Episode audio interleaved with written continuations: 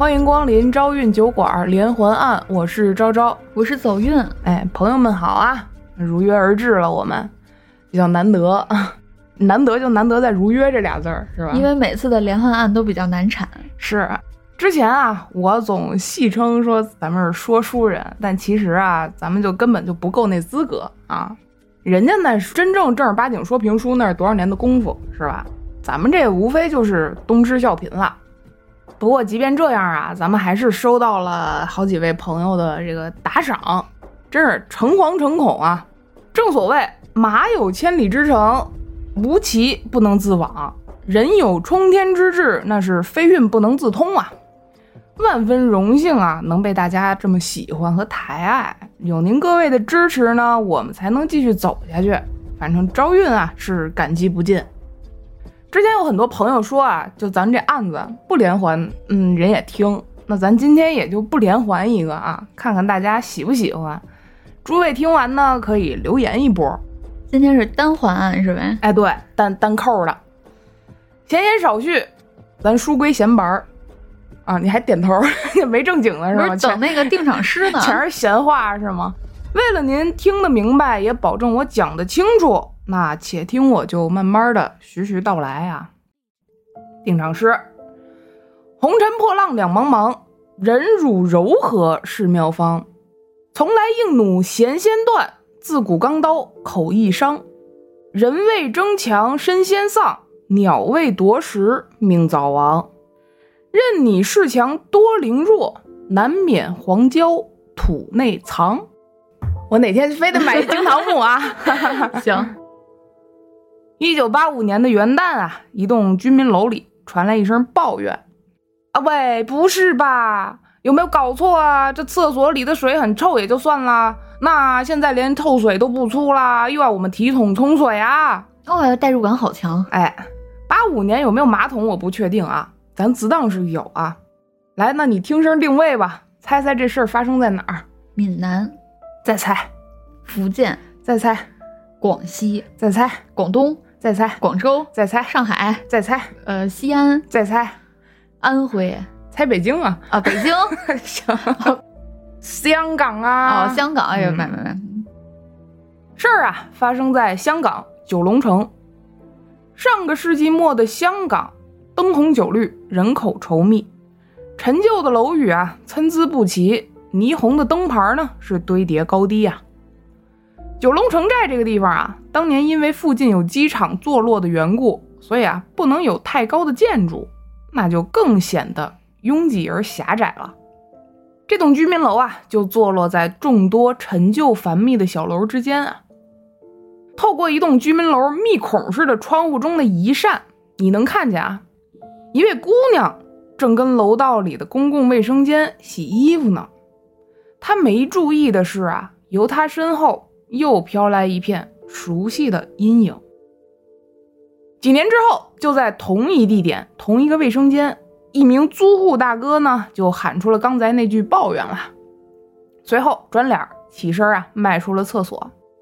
喂，你们到底管不管啦？这都多久了？是不是看大家好欺负啊？啊，明天在你们门口摆大便呢，别怪我没提醒你啊！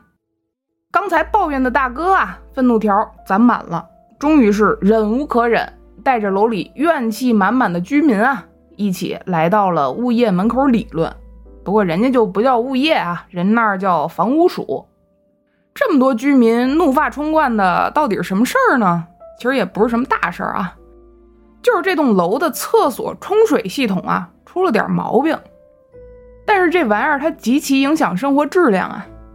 你可能想，那怎么整栋楼的厕所冲水都一起坏呢？这你就有所不知啦。香港嘛，三面环海，是个极度缺淡水的城市，水呢一般都从内陆购买，所以自上个世纪七十年代开始啊，他们就想一个法子，引这个海水冲厕所，经济实惠，好使免费。一般啊，当地居民楼的顶楼都会有个很大的大水箱，用来存放这个海水，所以整个楼的厕所冲水呢，都由那一个大水箱来供给。一个多月前啊，这居民们就发现这厕所里的水啊，有股臭味儿，而且呢还经常就不下水了。有时候逼得实在没辙，那只能接那些花钱的自来水冲厕所。你说三五天还行，那时间一长，这谁受得了啊？那谁也不是散财童子。那你要说物业不管，也算冤枉人家，因为物业呀早也找人查过，可是工人来了看了一溜够，也没看出有什么毛病啊或者异常，实在是没原因，只说啊，哎，估计是最近这片儿这进出水调度水压不稳。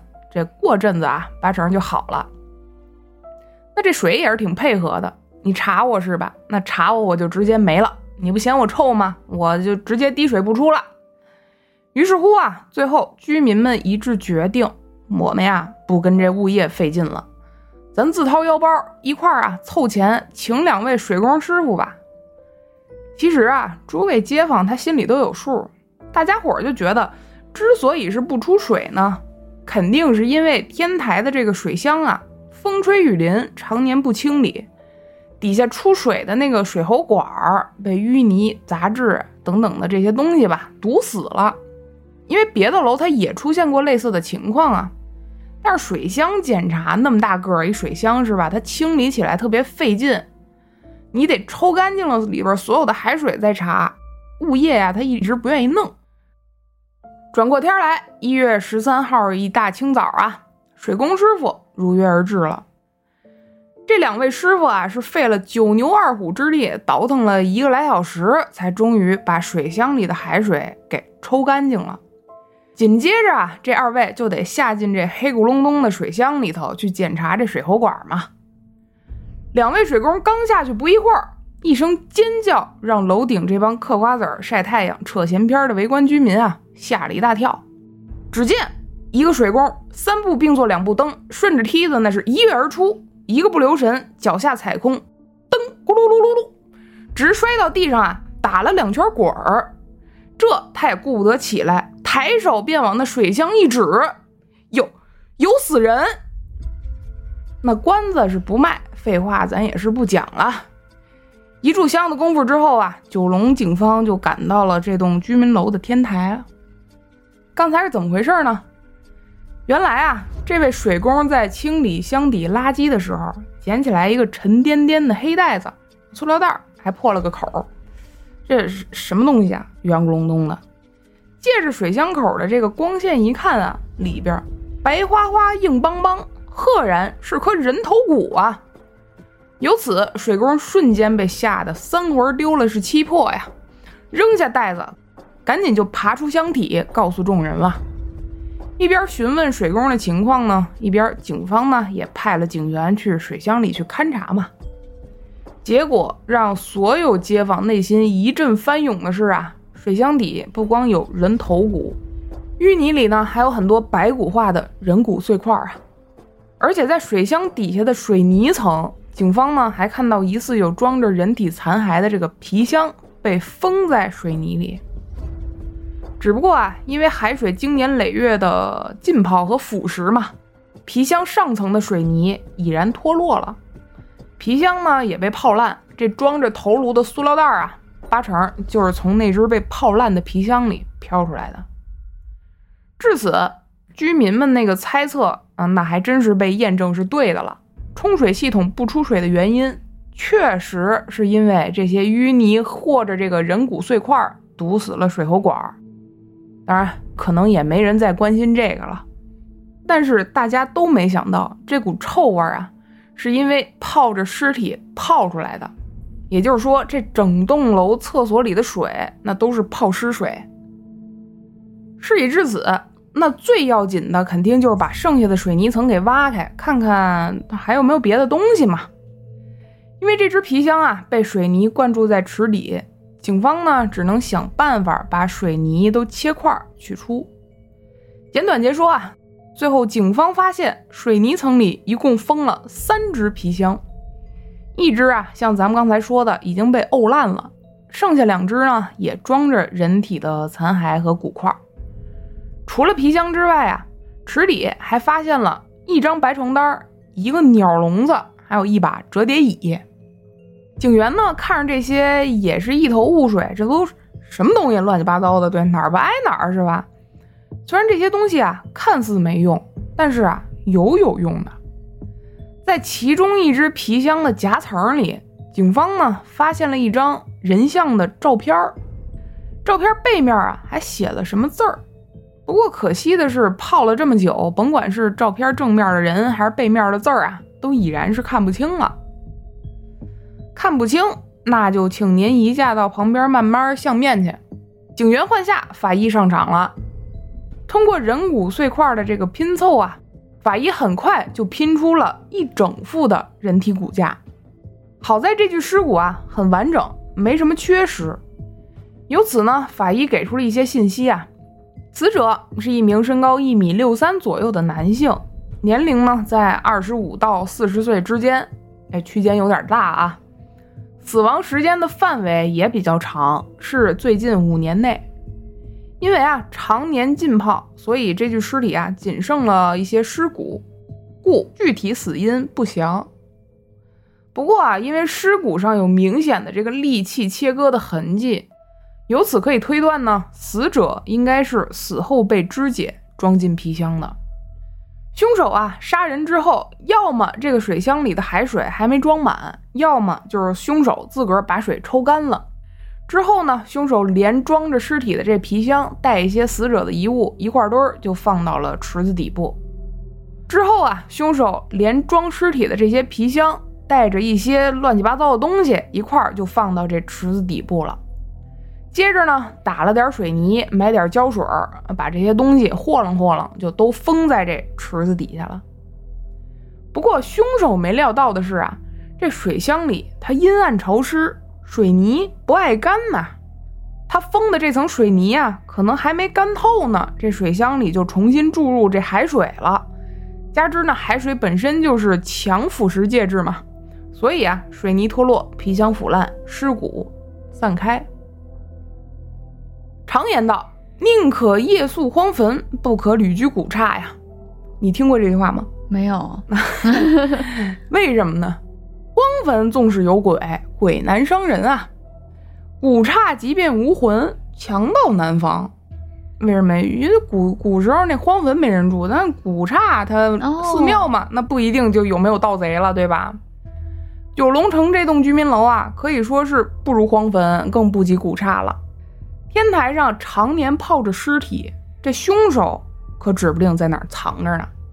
警察这边还没勘察完，这消息可就传遍了整栋楼了。转过天来啊，立马就有租户要退租，要搬家了。那哥你，你肯定也得搬，是吧？当初抱怨厕所没水的大哥，那就是挑头一个了。哎呀，我总感觉住在这里不舒服嘛，诸事不顺。那原来是头顶上一直有冤魂呐。我们得赶紧走，不然一辈子走霉运呐！还没等房东说什么，警方就先给哎抬手拦下了。这尸体在这栋楼顶上沉着，凶手当年在天台费了那么大力气掩盖这尸体都没人发现，可见啊，凶手对这栋楼那是很熟悉啊。保不齐这凶手就在你居民当中啊！案子没破之前，楼里的居民自然那是一个也不能放啊！家家户户都得老老实实待着，等待警方的问询和盘查。半晌过后啊，警方把居民叫到了一起，把水箱里搜到的这些物品照片一一展示给这街坊四邻了，看看他们有没有见过的嘛。床单、折叠凳、鸟笼，等鸟笼这张照片一摆出来，一位老者眯着眼睛开了口：“这鸟笼。”好像是他的吧，旁边一位也应和：“哦，还真是哦，您说的是那个烂仔吧？这是什么烂哪儿的仔？说到他，可就小孩没娘，说来话长了。七年前啊，还是同一栋居民楼里，一个男人啊，叼着烟卷，迈着方步，是走出了屋门啊。《水浒传》里有句话。”叫凤凰踏碎玉玲珑，孔雀斜穿花错落，形容什么呢？形容这浪子燕青身上的这这纹身嘛。当然，燕青还是燕青，咱就不抠字眼了啊。眼前楼道里这位那也是遍体的花绣啊，只不过他就全然没有燕青的一团俊秀和万种风流了。眼见这人啊，太阳穴是鼓鼓着，腮帮子努努着，胸脯子舔舔着，是屁股蛋儿都翘翘着，一身的腱子肉，年岁不大，三十出头，那谱可是不小啊。嘬着烟，迈着步，喷啪的是吧？还提了个鸟笼子。街坊四邻啊，一见他出来，立马就拧起眉头，呱唧关上屋门了。这人你说怎这招人嫌呢？你听这形象也知道他不是什么好角色。他呀，不光是个混黑道的，而且还是个双花红棍。这双花红棍是什么呢？咱还得说回他这纹身上啊。这人啊，身上纹的是龟蛇龙虎一类的，咱就不说了。唯独特别的是，他俩肩膀头上一边一朵大红牡丹，哎，也可以吧？这口技 真的，我都惊呆了。纹了牡丹就是什么双花红棍吗？那自然也不是啊。话说至此。那你你想不想听吧？你就说，你要是想呀，你快点，你快点的呀。反正那走运想听啊，大家要不想听也没辙，他想听，你快点的。行，咱就多费点口舌，就展开讲讲这香港的黑道传说，好吧？以下内容啊，我先声明，我没见过，也没参与过，我都是道听途说。哎，诸位呢，要是有懂行的，或者是哎参与过的，那别别参与过啊，参与过就别给我们留言了，好吧？就是说，这个爱好这个，哎，懂些的，那万望您指点辅正一二了。首先说天地会，你知道吗？啊，这我知道。洪门知道吧？这这这没不知道。洪门会，洪门会啊，它就是天地会的后身儿。天地会说白了，初代黑帮嘛。相传啊，清朝康熙年间。在福建两广、湖广这片地界呢，出现了一个反清的民间秘密会社。这会社啊，是谁挑的这旗号建起来的呢？据说啊，是这几位啊：陈近南、万云龙、少林五祖，还有明氏后人朱红竹这几号人物成立的。这个民间秘密会社呢，就是天地会了。后来呢，也叫洪门会。因为创会人里有一位大领导啊，叫殷洪胜，化名盛红英。但不过这不重要啊。那青帮你知道吧？嗯嗯，青帮啊，其实是洪门后来的分支。当初的洪门天地会日渐壮大，分化出两个分支的帮派，一个是青帮，一个是汉流。咱先说这青帮啊，青帮原名是安青帮。所以清啊，应该是清朝的清。你听这名儿啊，安清帮，这个安定清朝的意思是吧？那刚才咱们不是说吗？反清的民间秘密会社，它怎么又安清了呢？因为当时清朝啊，虽说是康雍乾盛世嘛，但那咱们也只是跟其他的封建统治比，矬子里拔高个儿嘛。而且清明啊，朝堂更迭。那大明朝的子民哪儿就都那么听话，排队就给你剃瓢去是吧？加上诸多各类因素啊，社会其实并不是太稳定。清廷啊，他自个儿稳固疆土都自顾不暇，于是啊，这社会面上的这些大大小小的事儿，他其实无暇顾及。于是啊，朝廷就贴出了皇榜，想着招安这出啊，就跟《水浒传》时候这个大宋朝似的嘛。咱刚才说啊。青帮这个分支当初就是由洪门啊分出了一部分人，接了皇榜了，假意归顺朝廷，弄一反间计，我跟你们干了，我跟归顺朝廷了，帮你们管事儿是吧？给你们当马仔。但是啊，没想到的是，后来这青帮势力越来越大，子弟众多，权力更迭，那谁还管你这帮会的初衷啊？是不是？就像那个《让子弹飞》里边。是吧？这最后张牧之遥望火车，看着新的黄色狼出现，历史那都是轮回嘛。随着青帮的发展啊，原本的洪门也开始忌惮这青帮的扩张了。故内有帮规，洪门内部啊，先青后红，鲤鱼跳龙，先红后青，那扒皮抽筋啊。哦，哎，明白。咱再说另一个分支，汉流。川渝地区有句话叫什么呢？袍哥人家从不拉稀白带，哎，必须得带这调儿啊。嗯，再翻译一下，翻译一下。就是袍哥人家从不拉稀白带。这袍哥啊，就是汉流袍哥会，也叫哥老会。哎，这这这话是我问我重庆哥们儿，让他帮我教我的啊。这个袍哥会或者哥老会这个组织呢，主要分布在四川、重庆、湖南这片地界儿，所以汉流嘛，汉嘛，就就玄德同好会是吧？刘玄德同好会。据说当时啊，川渝地区的人一般就是男丁啊，都会自动入会，所以说你可见当时洪门的这个分支啊很壮大。那说这么多，跟咱这案子有什么关系呢？嗯，别忙，别着急，哎，慢慢讲啊。这洪门天地会啊，在清乾隆年间还有个变名，亦或说是分支，叫什么三合会？听说过吧？哦听说过。哎，这三合会啊，就跟香港可是息息相关了。三合会这几个字儿，这个来源啊，众说纷纭。咱举几个例子啊，有一种说法就得提到当初这天地会的门帘儿了。当时的天地会，哎，大门口上联儿写着“地震高冈，一派西山千古秀”，下联是“门朝大海，三河河水万年流”。据说当年天地会成立的地方，正好是张江口三江汇流的地方，故曰三合会。还有种说法呢，来自潮州帮会啊，说当初洪门天地会创始人陈近南跟清兵交战，死在惠州一带。当然啊，这陈近南不是指一个人啊，要是一个人呢，他他得叫孙悟空是吧？嗯，陈近南啊，其实是天地会所有总舵主的代号。此战之后呢，这帮派的接班人啊，叫天佑红英，也就是咱刚才说的殷洪胜，化名洪胜英啊，反正颠来倒去的，估计也就认识这么几个字儿吧啊。人自称什么呀？南少林天佑安禅师。这人啊，带领帮助，他是领导有方，人马巨盛，号称天时地利人和。哦，三合。哎，故曰三合会。当然啊，还有说法三四五六七，那我就不多赘述了。所以由此可见，咱民间传闻啊，众说纷纭。我说的这些，绝对那不是唯一的说法。嗯，您就这么一听吧，反正。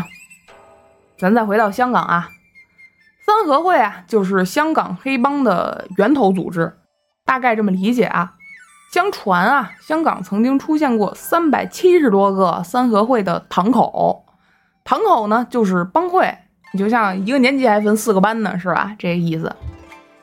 这三百七十多个堂口啊，发展到近现代仍然活跃的啊，还得有这二十多个。据说啊，壮大，这一听。嗯，这些里边那也绝对有你耳熟的。举几个例子呢？比如河字头派系的和合图、和安乐，也叫水房啊，还有和盛和；潮州派系的新义安，还有什么呀？联英社、十四 K，这听过吧？嗯啊，十四 K。当然啊，原来的这些捞家回归之后呢，都洗干净手变商会了。就香港回归之后嘛，咱刚才提到过的这双花红棍，这既不是帮派，也不是人名儿，而是啊三合会里的一个职位。人啊都是有组织架构的。三合会的帮派里呢，咱先说挑大梁的，代号四八九，叫什么呀？叫龙头或者坐管，也就是这个堂口的管事人、掌权人。这四八九什么意思？你想知道吗？你想知道我就说，你不想知道括过。行行行行行，来来来来来，四八九啊，就是四加八加九等于多少？二十一。哎，对，二十一啊。这个用中文写出来就念一，念就是甘甜的甘，去掉中间那一横嘛，你在农历上就能看到这个这个字儿，这个字儿就是二十的意思，念一，二十四史就念念四史嘛。这个二十一呀，再加上三和八，就变成了洪门的洪字儿。我反正我觉得挺牵强的，你知道吗？就有点硬凑那意思啊，我感觉。龙头下边是谁呢？咱说完老大，就往下说啊。龙头下边是谁呢？四三八，二路元帅。这个呀是龙头的副手，掌管龙头上任礼仪之类的。他一般都是有职无权的这个虚实。一般啊都是有这个大事儿，比如说帮派这个龙头换任，这需要进行一些礼仪上面的事儿了。这帮派里有威望的就得临时来当一下啊。据说一般是红棍儿或者双花红棍儿当。再下边有三个差不多平级的职称啊，一个四幺五白纸扇，另一个四三二草鞋，还有一个四二六红棍儿，红棍，哎，走大折吧。这白纸扇是干什么的呢？你听这东西啊，真好听这名儿。哎，对，白纸扇，它呀是管文职和财务的，嗯，差不多能有那感觉。嗯，充当军师的角色，就比如说什么吴用啊，对吧？这些《水浒传》里边儿，那草鞋呢，就是负责公关、PR 还有搞情报的这些。红棍啊，就是这一层级里最有威望，或者说有可能在未来当龙头的职位了。哦，太子。他怎么说呢？他不是他他不跟亲戚血缘没关系啊。数字，咱先说数字吧。数字是啥？是四二六嘛？四二六是什么意思？四乘二十六加四等于一百零八。水浒一百单八将哦，啊，武松手执红棍嘛，所以叫红棍四二六。那红棍到底是什么人呢？他自自然肯定不不可能是龙头的儿子了。他呀是打手，也叫打仔。黑帮嘛，早年间那肯定是靠拳头说话。整个帮派里最能打的叫红棍，而这些所有红棍里头，打手里头最厉害的、挑大梁的叫双花红棍。哦，嗯就那大哥呗。哎，对，往往啊会在肩头纹两朵大牡丹。你知不知道香港有个演员叫陈慧敏？哦，我知道。陈慧敏那个就是演《古惑仔三》里边那个东兴老大骆驼的那个，他就是双花红棍。哦，是吗？啊，他是真黑道，本色出演。他虽然是演黑社会啊，现实社会中他确实也是。据说啊，据说啊，这个洪金宝的那个嘴角那疤就是他打的。他好像功夫很厉害。当年有句话嘛，叫“拳有陈慧敏，腿有李小龙”哦，啊。他评价成龙的那些功夫啊，那就是花拳绣腿。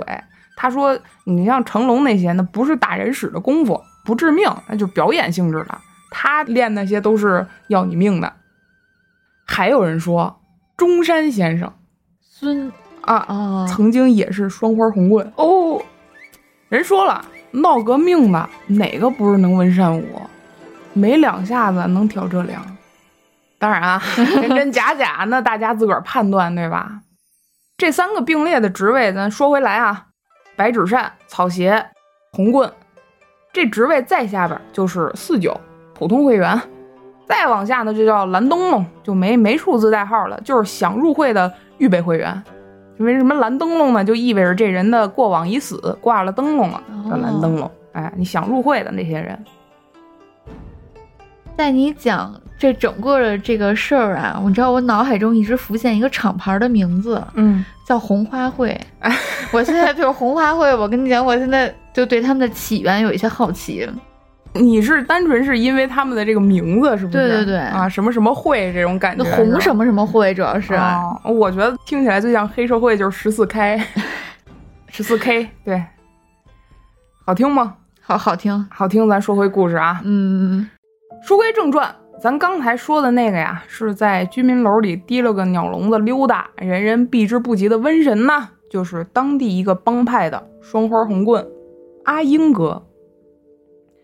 他仗着自己的这个势力嘛，整天就在此恃强凌弱，那是横行霸道啊，欺凌弱小，收保护费，调戏妇女，这这事儿他都干啊。可你说他要真有两下子，他怎么没事儿干，天天跟居民楼里溜达，拎个鸟笼子是吧？那黑帮的不都应该天天跟人干仗去吗？这事儿啊，阿英哥也干。二十九岁那年的一天呢，阿英哥跟往常一样，带着一众小弟啊，拎着家伙事儿找人火并去了。正所谓常在河边走，您哪有不湿鞋呀？这次火并可谓是险象环生啊！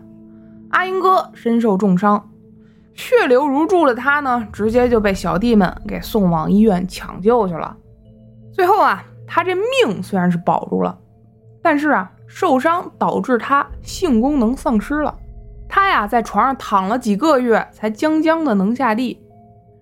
失去了部分功能的这个瘟神呢，阿英哥哎康复之后就觉得江湖里的血雨腥风啊，还是太凶险，哎，保命要紧呐！哇，我还是金盆洗手，我退休吧，我该遛鸟。哎，虽然啊帮派是不混了，但是咱常言道，江山易改，你本性难移呀。这阿英哥不去外边霍霍，他就开始在自个儿这一亩三分地儿霍霍。仗着自个儿是混黑道的，哎，他又没什么工作，是吧？那只能是鱼肉百姓，无恶不作了。这不是今天啊，邻居姑娘春娇跟往常一样在卫生间洗衣服了。春娇没注意的是，这阿英哥啊拎着鸟笼子已然溜达到她身后了。喂，春娇，有好东西要不要看啊？听到这熟悉又厌恶的声音，春娇下意识起身，就想赶紧离开这卫生间，回到自个儿家里躲开啊。奈何啊，这阿英哥就挡在了卫生间门口。在春娇起身转过来一瞬间，阿英哥边淫笑着，边唰啦一下扒开了自个儿的衣裤，把自己这隐私部位吧完全暴露在了春娇面前。哎。这个啊，就是失去性功能的阿英哥调戏女性的变态方式。惊恐又愤怒的春娇啊，一把推开这个暴露狂，哭着就往自个儿这屋里跑去了。看着春娇的背影呢，阿英哥感觉他变态的欲望得到了满足，还洋洋得意地冲着春娇的背影喊：“下次还给你看哦！”这已经不是个例了，基本上这附近的邻里啊，都受到过他的骚扰。只不过啊，不管是语言上还是肢体上接触，这春娇呢是被他骚扰的最频繁的这个。嗯嗯，那你说这情况不能报警吗？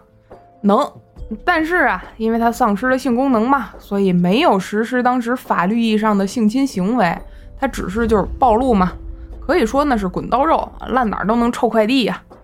加之他之前混黑道，他有很多黑道的弟兄，那个时候香港还没回归。社会治安也不是特别好，这事儿啊，警察不好管，他也不想管。你管这种人，大大鼻涕似的，是吧？那醒又醒不完，甩也甩不掉，他惹麻烦啊。只能说这片儿汤话给这帮居民听一听了。街坊四邻躲着点呗，那你们就看着他就离远点儿。那你这不废话吗？对吧？谁还能往他身上凑啊？大家伙儿啊，也只能是忍气吞声，敢怒而不敢言了。时间回到现在，也就是一九八五年，看着警方摆出来的照片啊，老者就讲述了上述那些故事。顿了一会儿，老人家又说：“这个阿英啊，当时真的是让我们头疼不已。幸好五年前啊，这个烂仔就不住这了。真希望他永远别回来啊！不在这儿什么意思？”警察就纳闷了。老头继续说了。他五年前突然就不见了，可能又去当什么帮派马仔了吧？原来啊，一九八零年的四月份，这个三十三岁的瘟神阿英哥突然消失了，任谁呢也不知道他去了哪儿。他的父亲当时啊还找警方给帮忙来找自己个儿的这儿子嘛，可这种人，那街坊邻里那是任谁都不会帮忙配合，也没有人给出什么线索。加之警方认为啊，他这种人消失，混黑道的，要么是犯了事儿跑路了，要么又去别的地方去当马仔去了，也没当回事儿。这样啊，在大家的沉默之下，阿英哥的消失自然也就不了了之啊。直到现在啊，居民楼里的大家几乎都快忘了曾经还有这么个祸害生活在这栋楼里。那话已至此。难道说这水箱里的尸体是阿英哥杀的人吗？咱先说啊，他是黑道背景，杀人不眨眼，犯事之后弃尸逃命，看似很合理，对吧？但是啊，转念一想，他杀了人，不可能把自个儿的东西一起扔那儿吧，是吧？就在警方问询的同时啊，技术部又得出了一个重要信息，什么呢？照片背后写的三个字是三个繁体中文，香港嘛，繁体中文应该是个名字，而中间的那个字儿啊，就是“英”字儿。男性，五年前消失，三十三岁，爱遛鸟，黑社会，名字中间还有英字儿。那警方和走运都意识到一个事实，嗯，那具泡在水箱里五年之久的无名尸骨，不是被阿英哥杀害的其他人，相反，正是当年在九龙城黑道叱咤风云的双花红棍阿英哥邓英杰他本人。经过联系啊，家属辨认尸骨之后呢，警方也印证了这一点。现在咱死者确认了，那就得看看其他线索了。这写着名字的死者本人照片儿，他为什么会出现在装着死者尸体的这个皮箱夹层里呢？有没有一种可能啊？这三个皮箱跟这鸟笼什么的一样，都原本属于死者邓英杰呢？既然死者被分尸后又灌注在水泥里，说明这凶手啊，其实他很怕被人发现，对吧？那这张照片的出现，也就可能意味着凶手啊，他可能是十分慌张和害怕的，以至于什么呢？他根本就没有检查好这皮箱里啊还有张死者本人的照片，就忙忙叨叨拿来用了。当然，还有一种可能，就是黑道其他的帮派找这邓英杰寻仇嘛。正所谓天造孽有可为，自作孽你是不可活呀。这人啊，跟地下江湖趟了不少年，他又是什么双花红棍，那仇家自然是少不了了。不过这种可能也微乎其微，为什么呀？因为当年的警方啊，太了解黑道分子的这些作案手法了，要么火并时候直接打死弃尸逃跑，要么恩恩怨怨的仇家谋杀呀，打包装石头沉海完事儿。哪儿那么费劲？我还给你分尸、装箱、抹水泥，是吧？那黑社会可没那耐心玩儿啊，人还得现学瓦工，不值当的。而且啊，黑社会一般都有车，这邓英杰呢都被分好份儿打包了，他都没被拉走，哎，只是藏到他住的这个居民楼的楼顶的水箱，说明什么呢？凶手啊，他很可能根本就没有运尸工具。这栋居民楼啊，它是在闹市区的。这凶手肯定也不敢拉着箱子堂而皇之的出去抛尸，加上血水什么的，你很容易被人发现嘛。而且啊，凶手很可能根本就没有预谋准备，不然他怎么能用邓英杰他自个儿的东西装他自己的尸体呢？再结合邓英杰生前的为人啊，警方推测凶手很可能是激情杀人，而且大概率就是这栋居民楼里的住户了。片刻没耽搁，警方赶紧聚集了楼里所有居住了五年以上的居民。虽说啊，也没指望说立马找到凶手，毕竟五年了嘛，凶手犯了大案，他大概率不会在这儿住着。不过呢，也能盘问出一些当年的租住信息了。警方得知啊，这栋居民楼虽然人不少，哎，但还挺稳定。一说住了五年以上，好家伙，整个楼的人都跟这儿呢啊，开会呢。这栋居民楼啊。地段好，租金低，条件呢也不错。合着这五年啊，根本就没有多少人搬走。五年内唯独有两户人家离开，一户呢是一对中年夫妇，在三年多前搬走的，去了哪儿呢？布宜诺斯艾利斯，阿根廷那边，找儿子去团聚去了。警方查了，信息属实，排除。另一户啊是一对年轻小情侣，五年前离开的。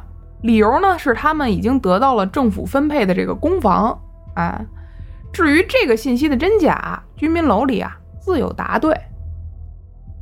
一九八二年，也就是三年前啊，这户情侣已经搬走整整两年了，但是他们同住址的新租户收到了寄给这对情侣的一封信，而这信封上写的恰恰就是政府的公房申请通过通知。那这就对不上了呀！五年前搬走，三年前才收到这公房的使用资格，这中间岔开这两年，你干嘛不继续住这儿呢？再告诉你一个警方还不知道，但是朋友们和走运能够知道的细节了：这对情侣里的女方就是当年不堪邓英杰骚扰的春娇哦。话分两头，咱说说居民楼外头吧。自从天台水箱藏尸案出现之后呢，当地的舆论报道那可谓是满天飞呀。当然还得掺杂着一些谣言啊、灵异啊、都市传说一类的，港媒嘛，喜欢搞一些噱头什么的。警方查案子这几天啊，各类报纸的头版头条都有这起案子。数以万计的报纸中的一份呢，唰啦啦从机器里就被印出来了，呱唧呱唧上货车，被货车给拉走，最后静静的落在了九龙城油塘村街边一家报刊亭的报纸桌上。不远处啊，一个男人走近前来，驻足于此，摸兜掏钱买走了这一份报纸。拿着报纸回了家，他缓缓关上屋门。到家后啊。他先是点了一炷香，接着呢，男人把香插在了屋里墙上一张遗照前的香炉里，烟雾飘荡而起，缭绕在黑白遗像周围。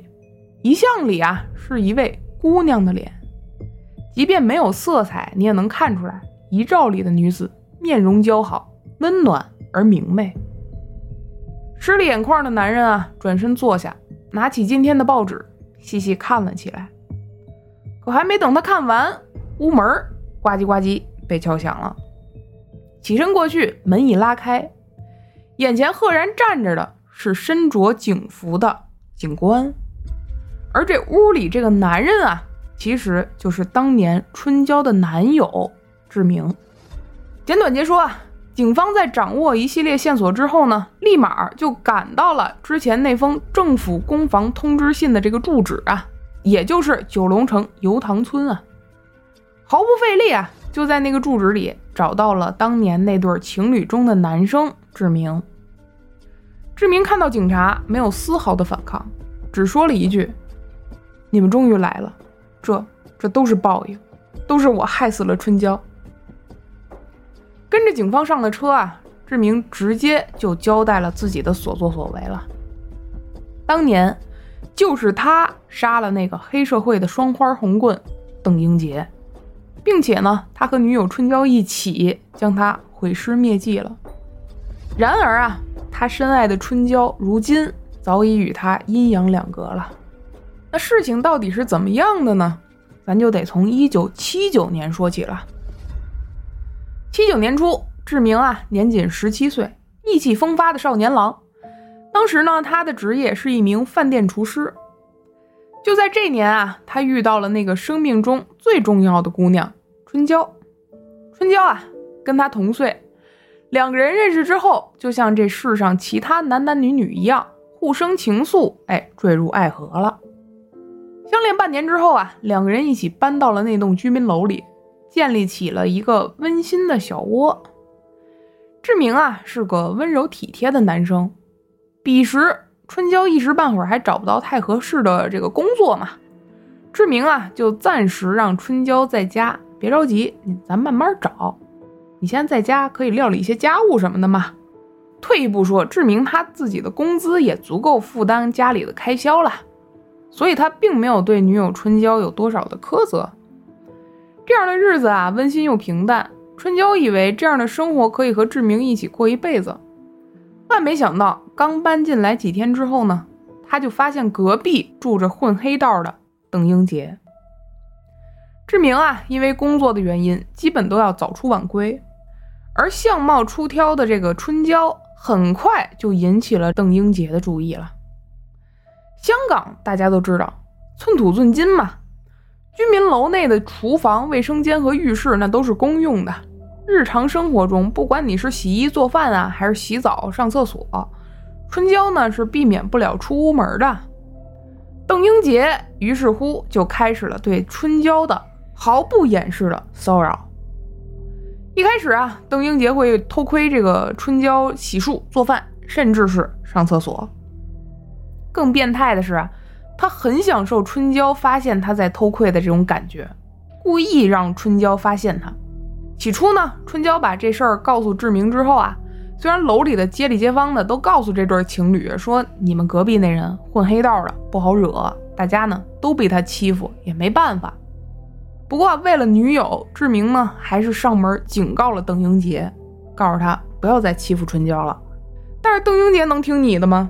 你不说还好，一说变本加厉呀，更来劲了。哎。甚至啊，有的时候在春娇如厕之际，他呀直接闯进来，或者呢是在春娇洗澡的时候，明目张胆的拿螺丝刀把这浴室门给撬了，哎，暴露自己的隐私部位，这更是家常便饭了。同时呢，对志明，邓英杰也是无数次的进行语言羞辱啊，比如楼道里碰见他时候，就冲着他喊：“哎，把你女人借我玩两天，大家都是兄弟嘛，别那么小气啊！我感觉他能治好我的布局哎。”类似的话，志明听了无数啊。那咱说，面对这么一个无赖，报警也没用，居民也敢怒不敢言，那他们就不能搬家吗？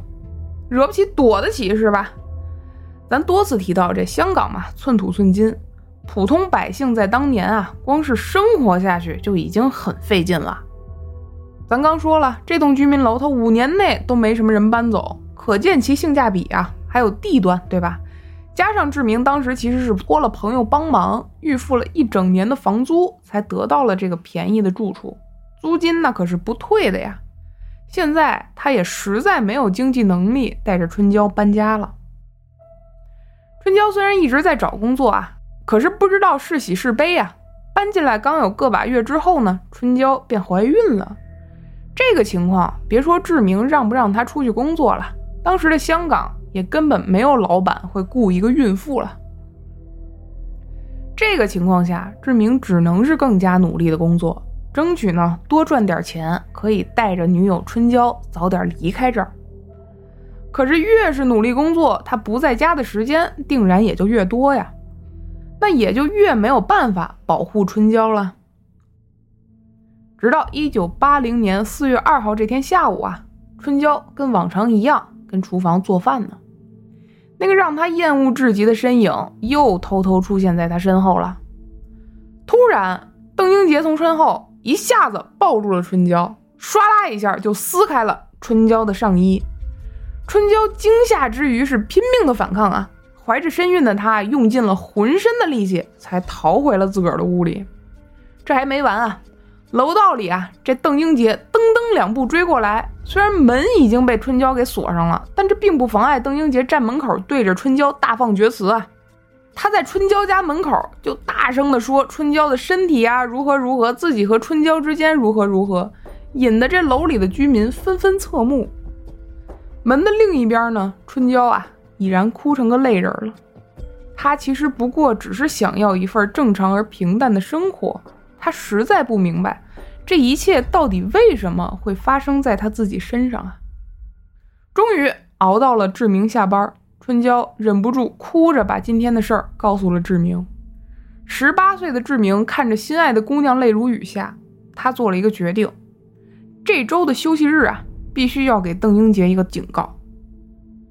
两天后啊，志明卯足了底气来到了邓英杰的屋门口，定了定神，志明抬手拍门，大声喊：“我警告你，不要再骚扰春娇！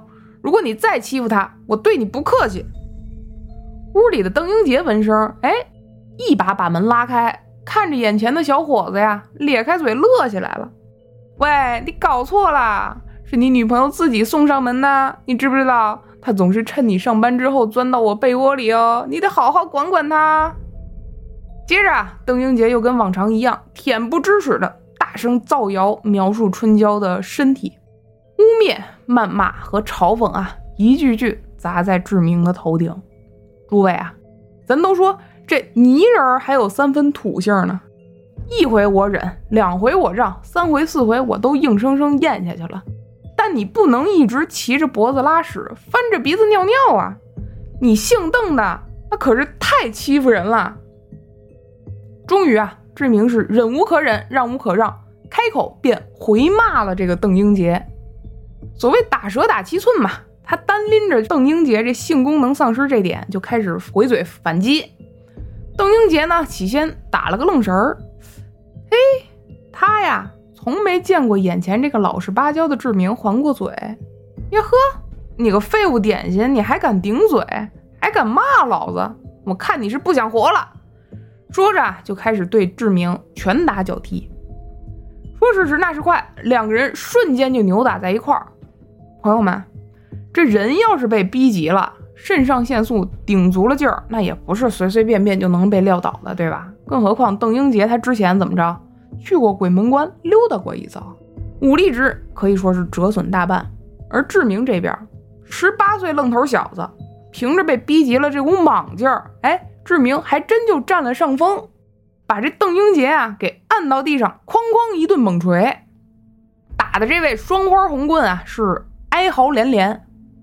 咱说双花红棍里这红棍不是来源于《水浒》吗？一百单八将里那武松武都头手执红棍，咱们再看这位啊，成了挨武松打的那吊睛白额虎了啊！听众和走运那叫一个解气，嗯是吧？咔，到这儿咱先停一下。难道说这邓英杰就这么被志明活活打死了吗？还真没有。志明啊，他其实就是被欺负急了，打着打着，看着这邓英杰直求饶，他呢也是胸中这口恶气出了，也就停手了。起根上说，人就是想过个安生日子，没想跟你怎么着。于是乎啊，志明晃晃悠悠站起身来，擦了擦挨过拳头的嘴角，转脸看着邓英杰。彼时的邓英杰那是连连道歉啊。志明看着他说：“行，我接受你道歉了。我也确实不想打你，刚才也实在是逼急我了。以后姿势你别再欺负春娇，咱们还是街坊。”说罢呀，人转脸就回到了自个儿家里。这打这么欢，怎么不见春娇人呢？原来啊，昨天春娇回娘家上坟去了，今儿还没回来呢。回到家中啊，志明长舒一口气，端过茶杯，打算喝口水顺顺气儿。哎，他觉得这事儿啊，暂且能算是了了吧。可万没想到的是，还没等他茶杯放下，砰一声，自个儿家的家门啊被一脚给踹开了。谁踹的？邓英杰。志明离开之后啊，邓英杰起身，摸头就冲进自己屋里，抽出了一把将近半米长的大砍刀啊，奔着志明家就来了。踹开屋门进来，抬手挥刀就要砍志明啊！志明来不及反应，下意识就躲开这刀。邓英杰眼见没砍着，提刀便追，俩人在屋里那是追赶扭打，看这架势啊，今天不是这死就是那活了。咱说到这份上，你说这街坊四邻怎么没一个出来的？那感情谁敢呢？就邓英杰这瘟神，那谁家都不想被他盯上啊。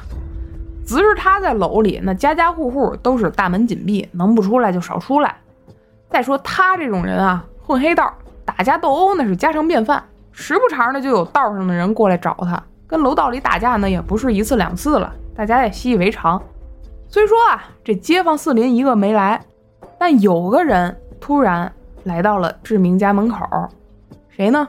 春娇。此时此刻回家的春娇啊，刚来到房门口，就听到了里边的扭打声，快步赶进家中啊，眼前两个人正在殊死搏斗，眼瞧那把砍刀立马就要落在男友志明的头上，春娇的脑袋里嗡一声，她下意识就抄起手边的这个折叠凳，砰，狠狠地砸向了这邓英杰的后脑勺，邓英杰应声倒地，红了眼的志明夺过刀，康康康康。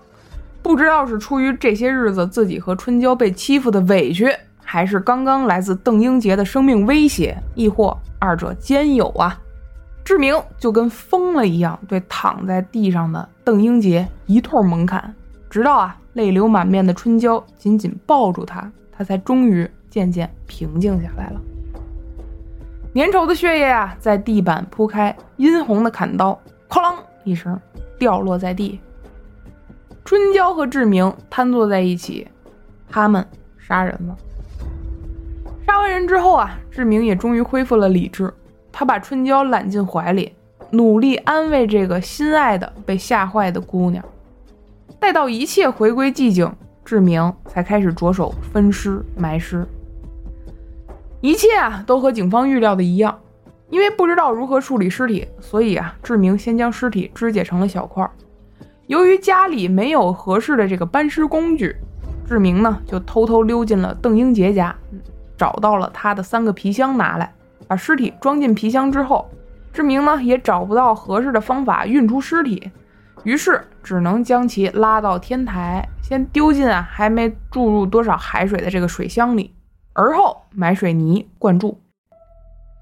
等一切结束之后呢，春娇和志明啊，终于没办法继续再住在这里了，住在他们亲手肢解的尸体之下呀。于是乎啊，二人寻找了新的租住地，搬了家，离开了这个跟噩梦一样的居民楼。两个月后，也就是一九八零年六月，春娇、志明领了证，转年女儿也咕咕坠地了。好事成双啊！两年之后啊。那间早就申请的政府公房也终于通过了漫长的审批，确定了他们俩的入住资格。只不过当年填写的这个收信地址啊，还是原先那栋居民楼，因此新的租户才在1982年收到了那封本该邮给春娇和志明的信件。照这样看来啊，春娇、志明的生活似乎也算是回归了正轨，好起来了。可是别忘了。警方找到志明的时候，他家里挂的可是春娇的遗像啊！春娇怎么死的呢？入住公房两年后啊，一九八四年四月份开始，春娇忽然开始整天整夜的做噩梦，被噩梦所缠，而且她做的呀都是同一个噩梦。梦里啊，化作鬼魂的邓英杰一直在说要找这对夫妇报仇。更邪门的是啊。一个月之后，志明也开始做类似的噩梦。夫妻俩这噩梦一做就将近半年，这噩梦啊，就像过去的阴影，一直笼罩在他们夫妻两人的生活里，挥之不去，慢慢的折磨他们。待到九月份啊，春娇实在是受不了了，她决定只身去寺庙祈福，希望可以祈求上天啊，保佑丈夫和女儿的平安。没想到去抽签的时候啊，他抽了一个下下签。本来就噩梦缠身的春娇呢，更是惶恐不安了，赶紧就找了庙里的大师来给化解化解。结果大师啊，只撂给他一句话：“一切孽债都因你而起，要想化解，只得你自己去寻找方法。”这么一不清不楚的一句话，那丝毫没有缓解夫妻俩的梦魇啊。噩梦里的邓英杰可是越来越凶狠，以至于春娇梦见他要向自己的女儿索命了。杀了人这种事儿，这夫妇俩又能跟谁说呢？没办法，他们只能继续寄希望于寺庙和大师。一个月之后啊，一九八四年的十月份，春娇呢又听闻有个偏远寺庙里的大师啊特别灵验，没有丝毫犹豫，他叫上朋友陪他一起。驱车前往了，可万没想到的是，就在去那个寺庙的路上，他们开的车莫名其妙的失控翻车了。春娇和朋友双双被甩出了车外，就是这场事故造成了春娇的死亡。不过最诡异的是啊，春娇和朋友当时都只是被摔晕了，他的朋友啊，甚至只受了一点点皮外伤。等他朋友缓醒过来之后，哎，找到这个春娇，来到春娇身边，结果就发现啊，他虽然周身根本就没有什么大的致命伤口，但是整个身体都已然硬了。后来经过检查，春娇身上也确实没有什么致命伤，她的死因是溺水窒息而死啊。他朋友当时发现他的时候啊，他整个人是呈俯卧状的，脸朝地面。也就是说，被甩出车之后，他应该是趴着摔到地上了。然而啊，就在前一天，香港下了场瓢泼大雨，路面啊有很多水坑。他摔下来的时候，他脸的位置正好位于一个积水仅有五厘米深的小水坑上。于是啊，春娇就在昏迷的片刻，就这么诡异的被活活的溺死了。后来呢？志明得知这一消息，那自然是五雷轰顶，痛不欲生了。记不记得当初警察找到他的时候，他说了一句：“这都是报应，是他害死了春娇啊。”他为什么这么说呢？因为啊，他回忆当年水泥藏尸的时候，那个水箱里的海水虽然没充满，但是还有一些。志明清楚的记着，当时水箱里的水位就是五厘米左右。哦。他和春娇半夜用碗蒯了几个小时，才把水蒯干净，完成藏尸。春娇的死啊，也许是巧合重重，亦或是鬼魂索命。那至于相信哪种说法，大家自行定夺啊。但案件本身得有个了结，这也是这咱们这期案件和以往最不同的一点啊。一九八五年七月四号，香港的最高法院审理了此案。因为当时啊，香港还没回归，所以这法院还有陪审团嘛。最后啊，经过陪审团三个多小时的讨论，法院判定志明原名吴旭泰谋杀罪不成立，予以当庭释放。陪审团给出的理由也很简单啊，吴旭泰他杀害邓英杰啊是出于自卫原则，不构成主观上的故意伤害，因此他是无罪的。最终。阴霾归于身后，烈日照在当头。随着吴旭泰迈步走出法院啊，咱们今天的故事到此也就全部结束了。当然，最后啊，我再补充两点。第一点呢，是我在看案件资料的时候，有这个叙述作者猜啊，你说邓英杰和这个志明，也就是吴旭泰搏斗的时候，那么大动静，真就没有一个邻居注意吗？而且尸骨发现之后，难道就没有一个人怀疑这个吴旭泰吗？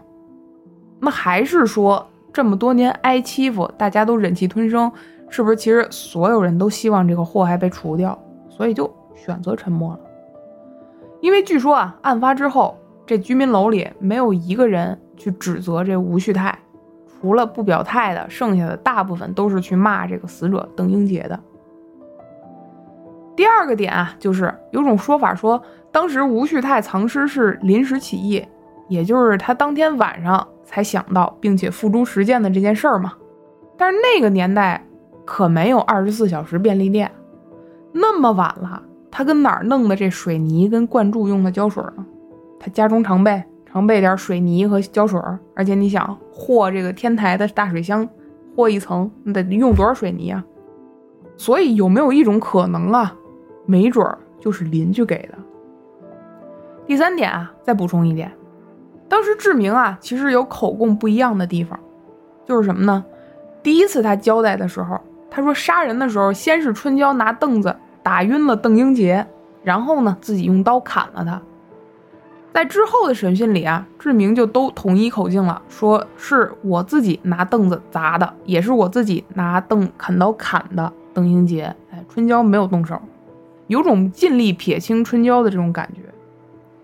如果说这是真的啊，那我就觉得这个吴旭泰真的很爱自己的妻子，因为你想啊，人已经去世了，他还在维护他，所以可见他们两个的感情啊。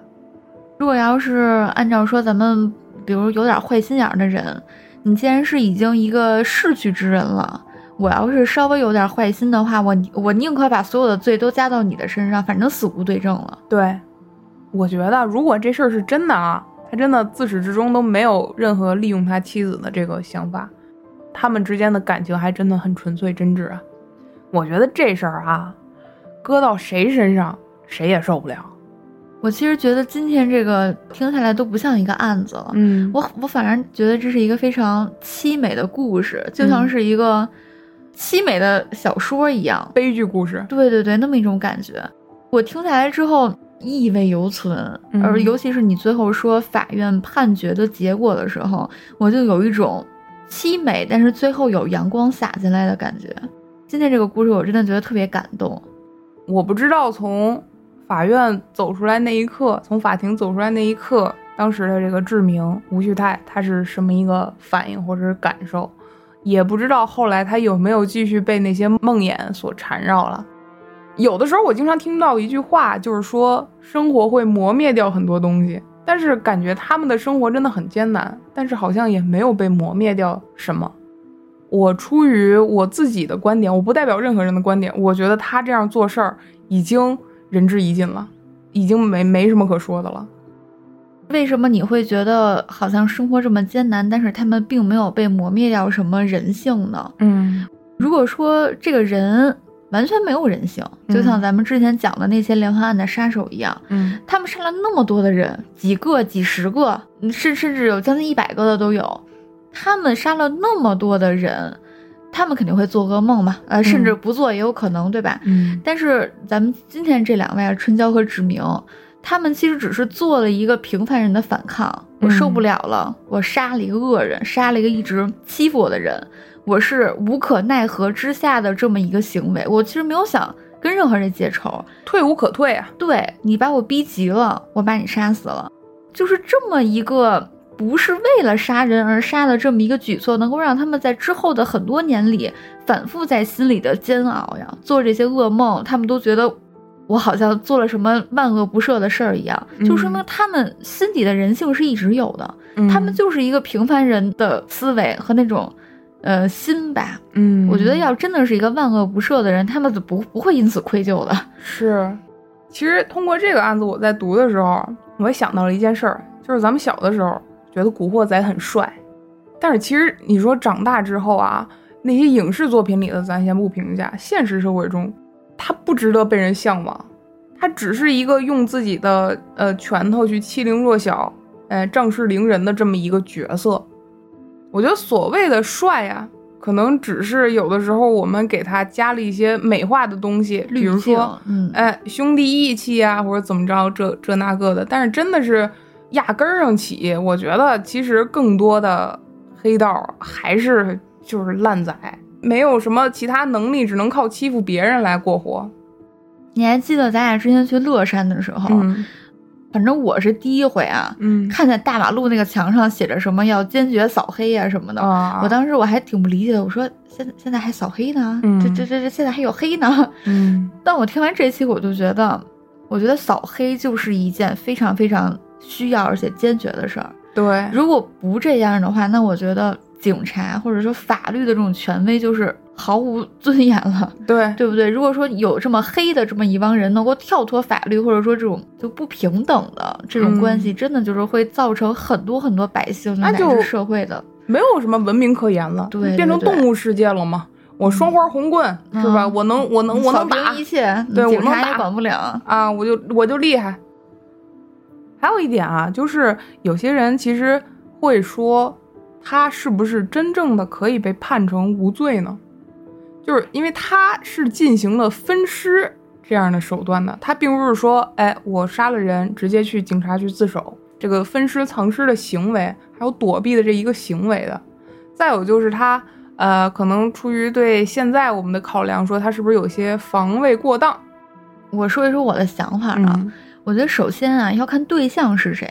咱们今儿说的这个双花大哥，如果说把他换作是一个普通的百姓，比如说这个百姓平时就有点见招，嗯啊，其实也没呃打过架，也没杀过人的，没干过什么坏事儿，就是人见点儿，嗯，我觉得如果是把这样的一个人杀了，还是应该是有一点罪行上的惩罚，嗯。但如果是这个双花大哥，你说这个双花大哥之前有没有参与过命案？那肯定有吧？有没有做一些违法的事情？他本来就是一个社会蛀虫，是吧？对，就是说以他这个双花大哥，他之前所做的那些恶，参与过的杀人也好，打人也好啊，啊，抢抢劫什么就就更没说了，也可以说是替法律处决了这样一个恶人吧。嗯，所以我觉得判无罪，我觉得是我是可以理解的，我反正是还挺挺支持的。以上观点只是我们个人的。看法啊，但当然我们也不是法律专业的，具体在司法上面，这个在现在的司法怎么去考量这件事儿啊，这我们就不懂了啊。大家如果有专业的，可以来跟我们一起友好的交流。这是香港的案子，哎，其实内陆这种事儿也发生过。你知不知道昆山龙哥案？不知道，哎，讲讲啊，今儿不是没连环吗？给你附带一小的，好吧？啊。昆山在哪儿啊？在江苏。二零一八年二月二十八号这天晚上九点半，上了一天班的这酒店员工啊，于海明骑自行车下班回家了。于大哥行至二路交汇的一个路口的地方啊，子牛捏闸了。哎，红灯啊！于大哥就跟自行车道等这红灯。片刻的功夫，灯还没变呢，一辆宝马车咵嚓一下子。窜出来，挑着头啊，就并进他这个非机动车道，也就是自行车道了。眼看啊，就要怼到这个于大哥的自行车后屁股了。那于大哥一回头也没说什么，他寻思那没素质人哪儿都有，那就让就让让呗。所以啊，即使是本来是宝马车来到了自行车道，这于大哥呢也是扭身想给宝马说让开。没想到他还没让呢，这宝马车上啊下了一男的，开口就说：“你这自行车刮我车了。”于大哥觉得莫名其妙啊，你汽车往我自行车道上并，你还在我屁股后头，结果你说我刮你车是吧？还没等他说什么，宝马车上啊。又下来个女的，估计是看确实是没剐蹭。这一男一女呢，就把于大哥的这自行车啊搬到了旁边马路牙子上边。本来看着其实也算没什么事儿了啊，估计这帮人啊也就喝了点酒嘛。结果没过多会儿，宝马驾驶室里又冲出来一男的。这男的个儿不高，秃脑瓢，一脸横肉，是大腹便便啊。跟身上箍紧的这个背心儿啊，也遮不住他一身的刺青，俨然一副社会气息。哎，嘴嘴里还有点酒气。这人啊，不由分说，下了车，冲过来就动手，冲着于大哥那是拳打脚踢呀。于海明都懵了，赶紧连连闪躲。没想到这宝马车这边啊，又有一个人加入了这个殴打，二对一啊，边推搡，这两个人就边打这于大哥。一开始呢，于大哥根本就没还手，估计啊，这俩人是看人家老实，于是呢就变本加厉。于大哥没办法，只能说说你们太欺负人了啊，下意识的就还了两下子。这俩人一看，哟，你还还手？其中啊，那秃瓢掉头就往他宝马车那边跑。本来啊，于海明以为他回车上了，这事儿啊就到此为止了，以为他就是不打了呗。挨两下得了呗，结果回去拿家伙事儿。哎，万没想到，转脸啊，这秃瓢拎出一把大砍刀，又折返回来。看见明晃晃的刀啊，于大哥那是人都傻了，脑袋嗡一声，眼瞧这秃瓢拿刀就砍自个儿的脖子呀。挨了两下之后，于海明才缓过神儿，我再不反抗，我可能就要死了呀。于是乎啊，于大哥开始奋力反抗。就在此时呢，这个秃瓢拿的砍刀啊，突然脱手了，掉地上了。于海明幡然醒悟，冲过去抢先一步夺过这把刀，咵一刀砍向了秃瓢。这一刀啊，直接把秃瓢砍倒，咕咚坐地上了。还没等这秃瓢起来，紧接着咵咵咵咵咵，七秒内啊，于大哥红着眼挥砍了五刀，边砍边喊。太欺负人了！你们太欺负人了！最后啊，应激失控的于海明呢，被人拉住，而这秃瓢啊，肠子流了一地，送到医院不治身亡。他呢，就是所谓的昆山龙哥了。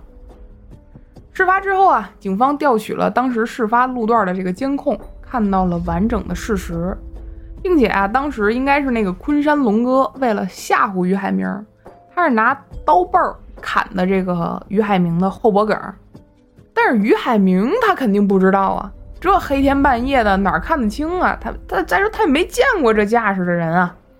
当时啊，于大哥只感觉肩膀和脖子挨了两砍刀，他觉得自个儿都要死了，于是接着就脑子一片空白了。加之啊，一开始那昆山龙哥啊没拿刀，只是出拳打的时候，人于大哥根本就没还手。整个过程呢，也有路人和监控两方为证。最后，即便昆山龙哥身亡了，警方啊依然判定说于海明的行为属于正当防卫，无罪释放。这就是咱们最后讲的一起小案子了。其实这个案子案情很简单啊。对于这起案子的裁断呢，当然也有舆论的帮助啊。各类报道把这些事儿都推向了高潮，哎，舆论大家就群起而攻之了。就有人说这这这明显就是找茬嘛，挑事儿嘛，对吧？那你不能让我说啊，你恨不得刀架我脖子上，你又砍我两刀了，我还不能还手了？这还手还得好啊！但也有人说说这有点过过分了吧？你这个挥刀挥那么多下，你把人肠子都给砍出来了，人家就只是拿刀背吓唬吓唬你吗？那又有人说说那吓唬他怎么知道是吓唬？你正常人，你不是黑社会，你知道你砍我是拿刀背儿，是拿刀拿拿刀刃儿啊，对吧？那我有没有命，我都放在你手上，我还不能反抗了？哎，反正众说纷纭啊。